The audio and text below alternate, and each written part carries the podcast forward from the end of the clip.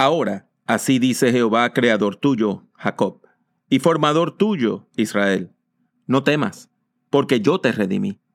Te puse nombre, mío eres tú. Cuando pases por las aguas, yo estaré contigo. Y si por los ríos, no te anegarán. Cuando pases por el fuego, no te quemarás ni la llama arderá en ti, porque yo, Jehová, Dios tuyo, el Santo de Israel, soy tu Salvador.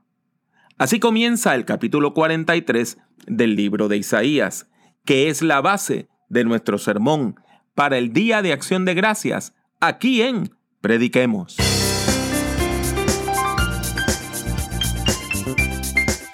Les habla Pablo Jiménez, exhortándole a que prediquemos.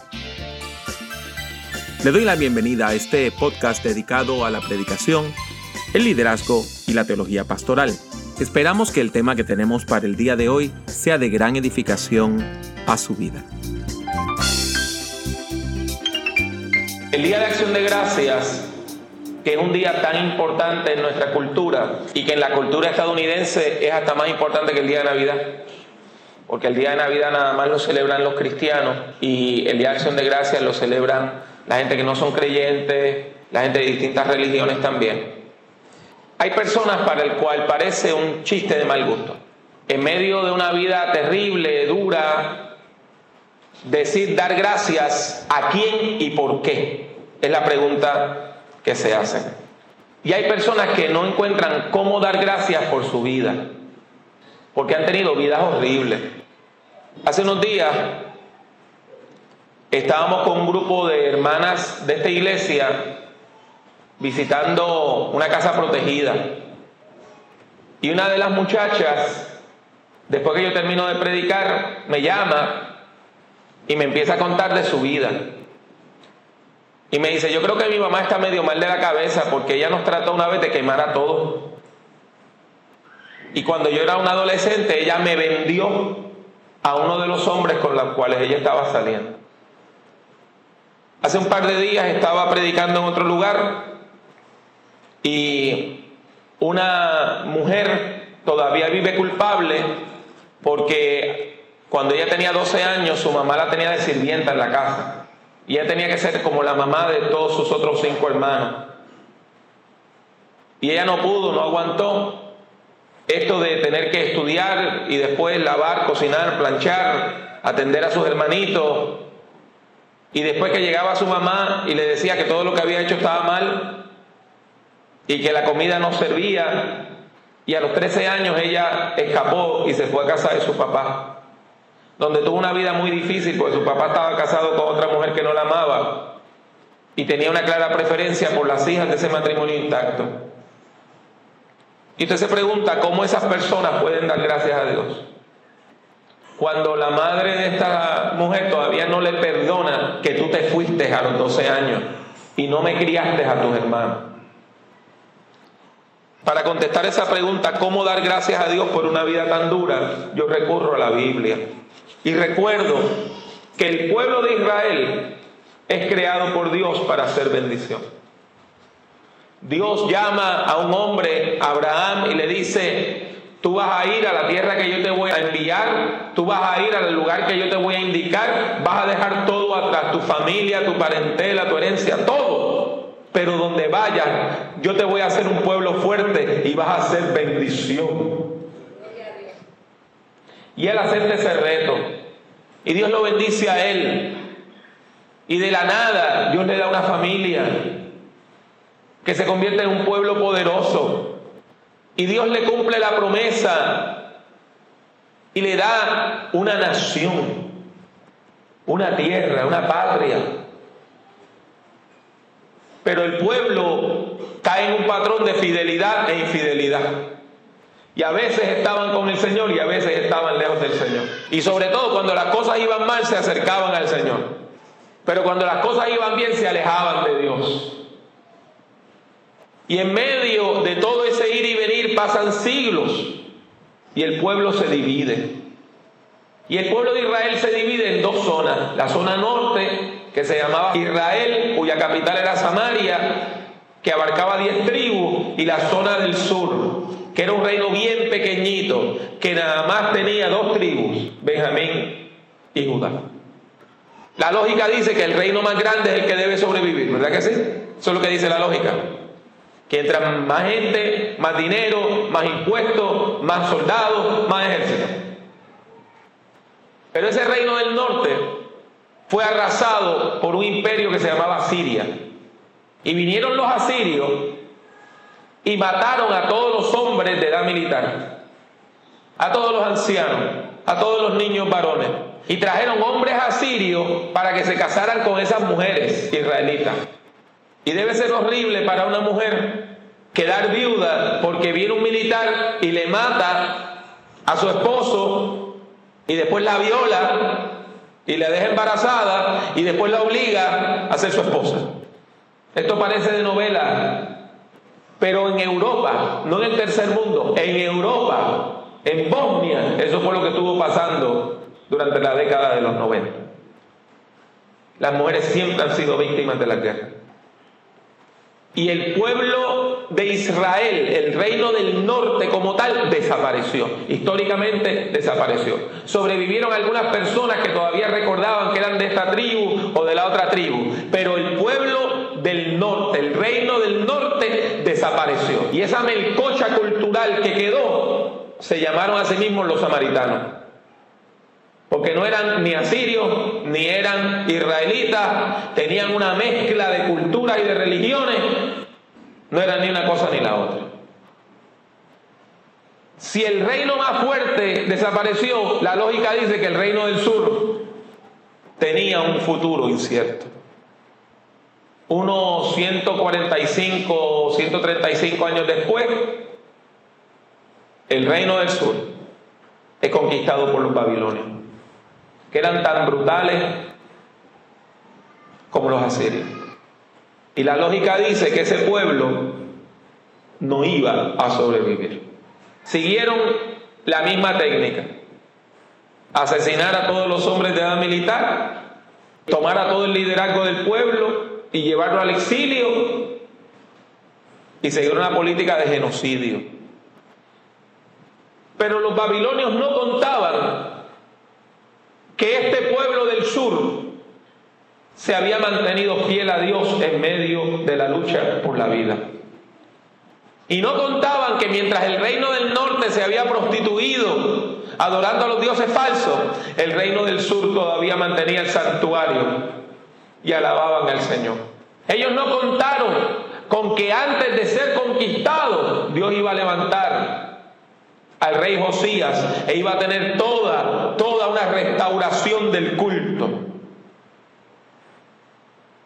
Los babilonios y los asirios habían destruido a casi todos los pueblos de ese litoral. Muchos pueblos que usted lee en la Biblia que existían, Moab, Amón, Edom, históricamente desaparecieron después que los extranjeros vinieron y siguieron esta política de genocidio. La lógica dice que el reino de Judá, chiquitito, pequeño, indefenso, no iba a sobrevivir. Pero Dios levanta un profeta. Lo conocemos como el segundo Isaías, porque entendemos que fue el que escribió las profecías que están del capítulo 40 al capítulo 55 del libro de Isaías. Y este es un profeta de restauración. Y este profeta de restauración trae un mensaje distinto un mensaje diferente. No viene a hablarle de boberías a la gente. No viene a hacerle chihichi a cristiano. Él viene a hablar de las cosas centrales, importantes, medulares, si quiero usar la palabra. Y comienza su predicación en el capítulo 40 diciendo, consolad, consolad a mi pueblo, dice vuestro Dios. Hablad al corazón de Jerusalén, decirle a voces que su tiempo ya ha cumplido, que su pecado está perdonado, que doble ha recibido de la mano de Jehová por todos sus pecados. Y él comienza diciendo, se acabó el castigo. Comienza la etapa del consuelo. Este profeta dice, vamos a volver a casa Y lo hice de forma poética, versículo 3 en adelante. Vos que clama en el desierto, preparad un camino a Jehová, nivelad la calzada en la estepa a nuestro Dios. Ismael, que está por ahí, él entendió esto. Hay que nivelar el terreno. Todo valle hay que alzarlo. Y bájese todo monte y collado, y lo torcido se enderece, y lo áspero se allane. Y cuando usted hace eso, usted está haciendo un camino derecho. Porque lo bajito se subió, lo alto se bajó, lo torcido se enderezó. Mire el movimiento de tierra que hay ahí. Y Dios está así diciendo, estoy haciendo un camino recto desde Babilonia para volver a Jerusalén. Parece de loco. Porque esta gente está en el exilio, esta gente está en medio del sufrimiento, esta gente está pasando lo que los otros pueblos no pudieron pasar, donde los otros pueblos se destruyeron, ellos están ahí en medio de esa lucha. Y el profeta dice, nosotros volvemos a casa. Entonces se manifestará la gloria de Jehová y toda carne juntamente la verá, porque la boca de Jehová ha hablado. Continúa diciendo, súbete sobre un monte alto, anunciadora de Sión, levanta con fuerza tu voz, anunciadora de Jerusalén, levántala sin temor. Di a las ciudades de Judá, ved aquí al Dios vuestro.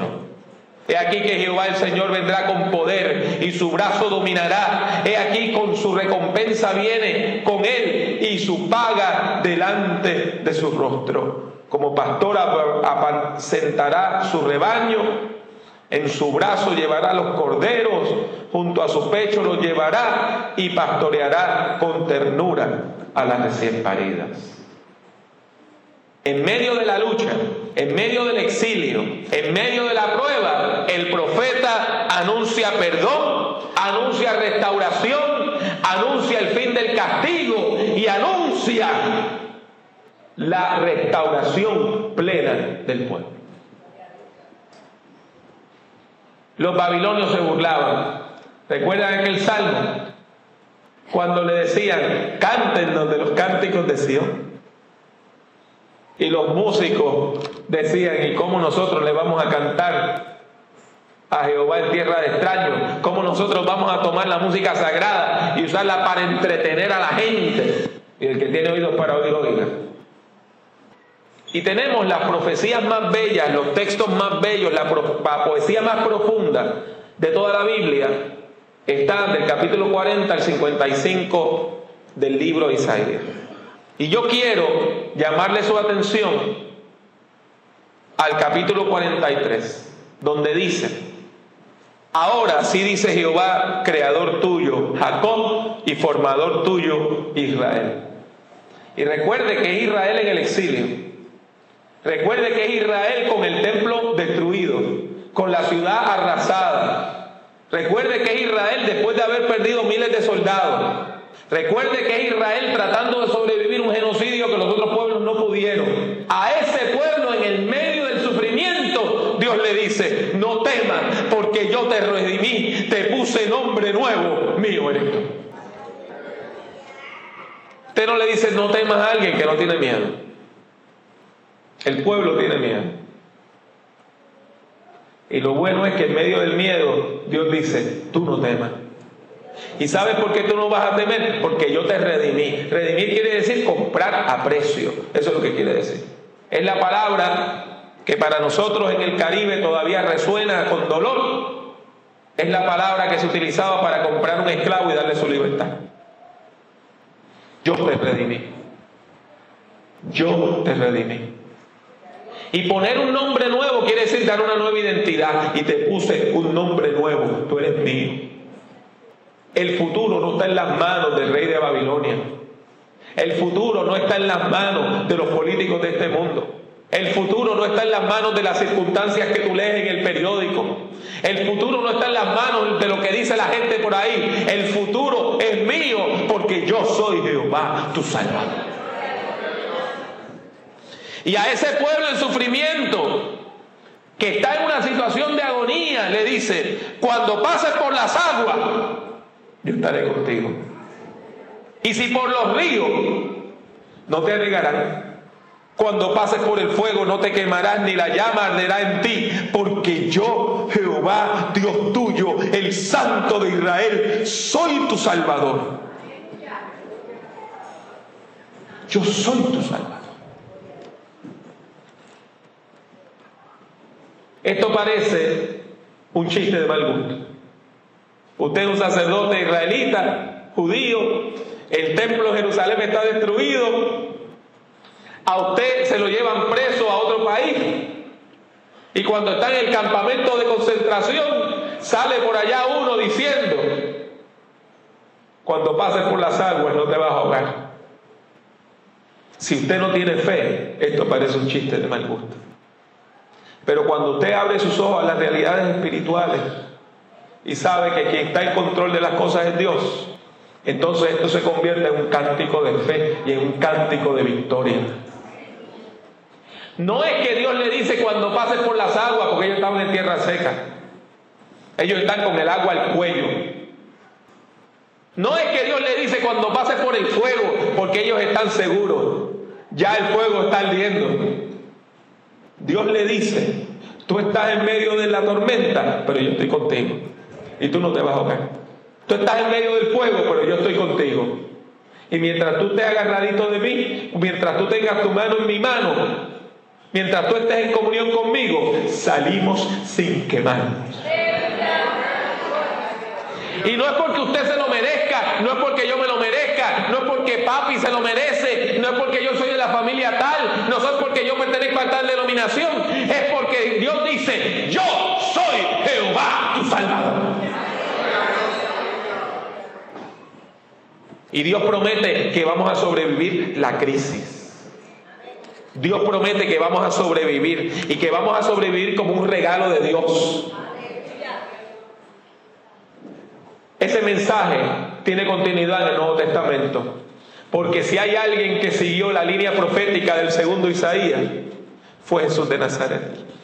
Y Jesús de Nazaret usa la misma palabra redimir, la misma palabra rescate, pero no diciendo que ustedes serán redimidos por otro, sino hablando de sí mismo. En Marcos 10:45 Jesús dice, porque el Hijo del Hombre no vino para ser servido, sino para servir y dar su vida en rescate por todo. Yo no sé si usted entiende esto. Jesús está diciendo, yo vine a dar mi vida para que tú tengas vida. Yo vine a morir para que tú vivas. Yo vine a sufrir para que tú tengas alegría. Yo vine a estar enfermo para que tú tengas salud. Yo vine a dar mi vida en rescate por todo. Usted no sobrevive la crisis por su pericia. Usted no sobrevive la crisis por su dinero. Usted no sobrevive la crisis porque usted estudió mucho. Hay gente que dice que la educación es la clave. La educación no es la clave. Hay gente muy, muy, muy instruida que tiene vida tóxica. La clave de la vida está en encontrar el orden del universo. Y en el orden del universo Dios está al centro. Y cuando usted pone a Dios en el centro de su vida, todo cae en su lugar. Usted no sobrevive por usted, usted sobrevive porque alguien le rescata. Y Dios le rescata para darle un propósito a su vida, ¿sabe? No es para que usted siga pecando. Por eso Jesús le decía a la gente, vete, pero no sigas pecando, ¿sabes? Usted sobrevive para que su vida tenga sentido, tenga propósito y usted se convierta en un instrumento de bendición para las otras personas. Dios le bendice a usted para que usted bendiga para adelante. Dios le bendice a usted para que usted se convierta en un instrumento del bien. Dios le da alegría a usted para que usted le dé alegría a otras personas. Dios le da salud a usted para que usted le dé salud a otras personas. Dios le da a usted salud integral, salud mental, espiritual y física para que usted sea un agente de cambio y de bendición. Para que cuando la gente nada más escuche su voz en el teléfono, ya se dibuja una sonrisa en sus labios. Porque saben que lo que viene de usted es bueno. Dios le rescata a usted para que usted se convierta en socio. Estar en comunión quiere decir ser socio de.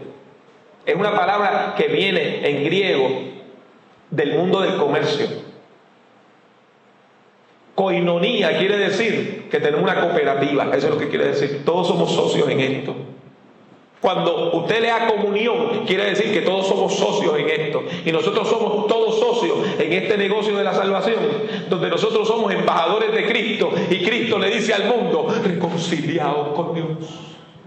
Y usted tiene parte y tiene suerte en esto. Usted es socio de este mensaje. Y de todas las cosas con las cuales yo pudiera terminar, yo quiero terminar hablando al corazón de muchos de ustedes que se sienten culpables porque sobrevivieron. Cierre sus ojos. ¿Verdad que algunos de ustedes se sienten culpables porque sobrevivieron? De todos mis hermanos, el único que eché para adelante fui yo. De todas mis hermanas, la única que pudo salir fui yo. Del grupo que andábamos en la universidad, el único que pudo sobrevivir fui yo. Y a veces nuestros familiares, los que todavía están siguiendo la cadena de maldición de esa familia, en droga, en alcohol, en sexo irresponsable, en violencia, nos echan a nosotros la culpa. Ah, no, tú te fuiste, te metiste a la religión y nos dejaste solo. Y tratan de hacer a usted sentir mal porque usted está en salud. Le tratan de hacer sentir a usted mal porque usted está en bendición. Le tratan a usted de hacer sentir mal porque ya usted no se está prostituyendo, ya usted no está por ahí levantándose por la mañana y mirando, ¿y quién es este y de dónde yo lo saqué? Le tratan de hacer sentir mal porque ya usted no necesita medio litro de Don Q para sentirse bien. Y yo le voy a dar una palabra del Señor. ¿Está preparado para recibir esa palabra? Yo le voy a dar una palabra del Señor. Se acabó la culpa. Tú sobreviviste porque Dios te rescató. No hay que sentirse culpable. Dios te sacó. Dios te rescató. Dios te liberó. Si viene su mamá, pero ¿por qué tú no te quedaste sufriendo como el resto de la familia? Mami, porque a mí me salvó el Señor. Tú tienes un problema, ven y habla con Él. A mí me rescató el Señor. A mí me rescató Jesucristo. Porque ahora yo tengo el nombre de Jesucristo. Mire, directo. No se avergüence de haber sobrevivido. Vergüenza debe tener la persona que rechaza la gracia de Dios. Pero cuando usted está en la rueda de abajo y usted dice, Señor, ayúdame, y Dios extiende su mano y le rescata, no hay culpa. Usted fue comprado por precio. Usted vale la sangre preciosa de Jesucristo. No se haga esclavo de los hombres. No se haga esclavo de las personas que todavía están pendientes del pecado. Y disfrute la gracia de Dios. Pastores, que usted no entiende, a mí me duele que mami me rechace. Yo lo sé, pero su mamá no sabe ser feliz. Y como ella no sabe ser feliz, ella la ve feliz a usted y se resiente. Si yo no soy feliz, ¿por qué tú vas a ser feliz? Entonces trata de sabotear su vida. Pero mire, la felicidad suya es un regalo que Dios le dio. No se sienta culpable porque le hicieron ese regalo. Dios le regaló la felicidad. Dios te está dando la salud mental. Dios te está dando salud espiritual. Dios te está dando salud emocional. Dios está sanando todas tus heridas. Dios está bendiciéndote de manera integral. En eso no hay culpa. Y cuando venga alguien a tirarle culpa, usted la rechaza. Entonces cuando usted hace eso, usted es libre. Usted es libre. Entonces usted puede amar a esa persona que le hizo daño. Usted la puede amar. Usted la puede amar. Papi, tú me rechazaste, tú no me criaste. Tú te fuiste de casa cuando mami todavía me tenía en la pancita. ¿Y tú sabes qué? Yo te amo en el amor de Cristo. Yo te amo con el amor de Cristo. Yo te amo con el amor del Señor. Y yo te amo, no porque tú te lo merezcas. Yo te amo porque es un regalo de Dios para mí el yo poder amarte. Y usted es feliz. Si usted escapa de una situación terrible, No se sienta culpable. Usted no se quedó a ahogarse. Usted no se quedó a quemarse. Porque cuando estaba en medio de las aguas, vino Cristo el Salvador. Cuando estaba en medio del fuego, vino Cristo el Salvador. Y hay gente que todavía están allí ahogándose, que dice, ¿por qué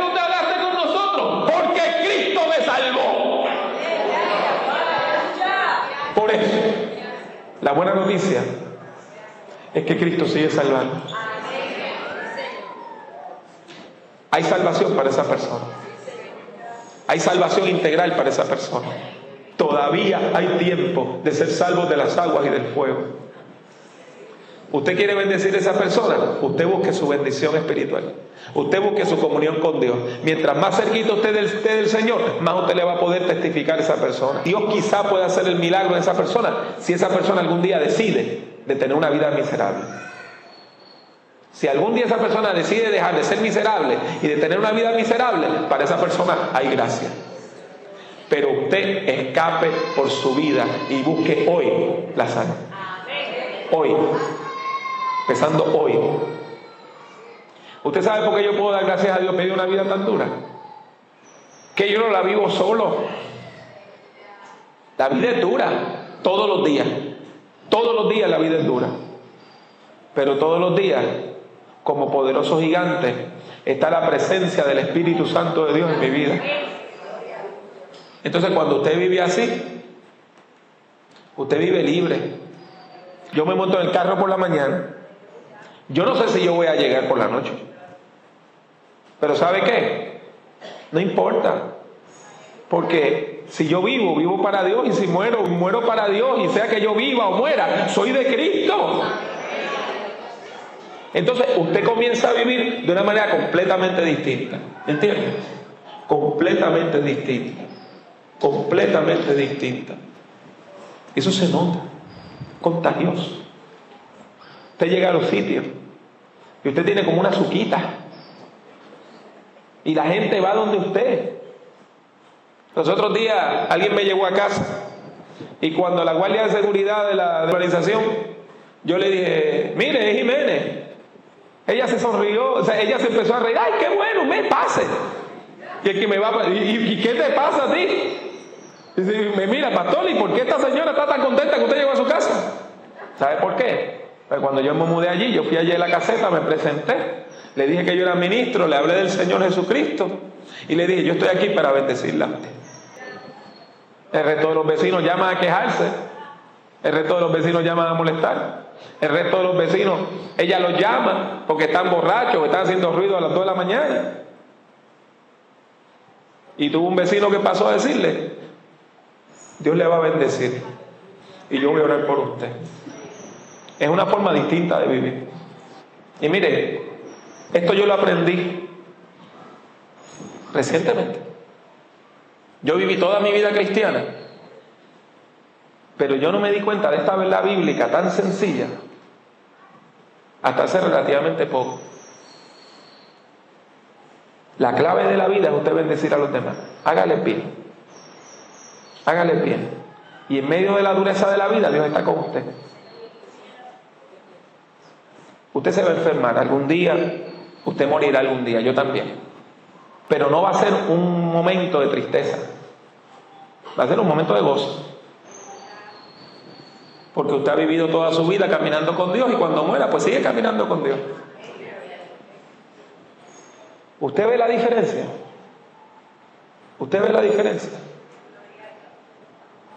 Podemos dar gracias en medio de una vida tan dura cuando Cristo es parte de nuestra vida.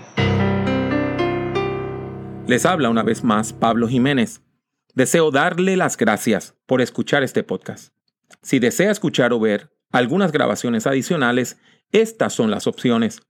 Suscríbase a Prediquemos por medio de iTunes o de su aplicación favorita para descargar audio desde el Internet. Si ha disfrutado de este programa, le ruego que deje una valorización positiva del mismo, ya que eso ayudará a que otras personas puedan encontrar nuestro podcast. Visite nuestra página en el internet drpablojiménez.com.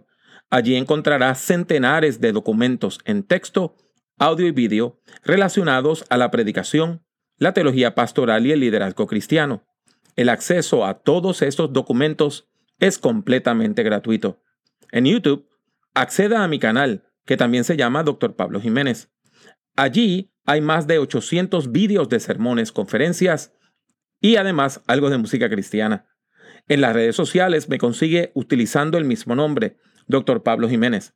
En particular, puede encontrarme en Twitter, Facebook, LinkedIn, Tumblr y también en Instagram, entre otras redes. Y si desea comprar algunos de mis libros, tales como Principios de Predicación o Predicación en el siglo XXI, tiene dos opciones. La primera es ir a la sección de libros en mi página drpablojiménez.com. La otra es ir directamente a amazon.com y colocar mi nombre, Pablo Jiménez, en el buscador. Ha sido mi placer tenerle en este podcast. Que Dios le bendiga mucho y que Dios le bendiga siempre.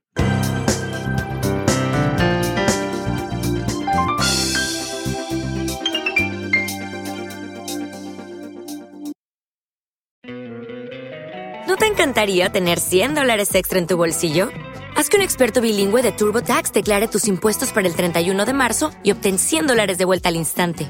Porque no importa cuáles hayan sido tus logros del año pasado, TurboTax hace que cuenten. Obtén 100 dólares de vuelta y tus impuestos con 100% de precisión, solo con Intuit TurboTax. Debes declarar para el 31 de marzo. Crédito solo aplicable al costo de la presentación federal con TurboTax Full Service. Oferta sujeta a cambios o cancelación en cualquier momento.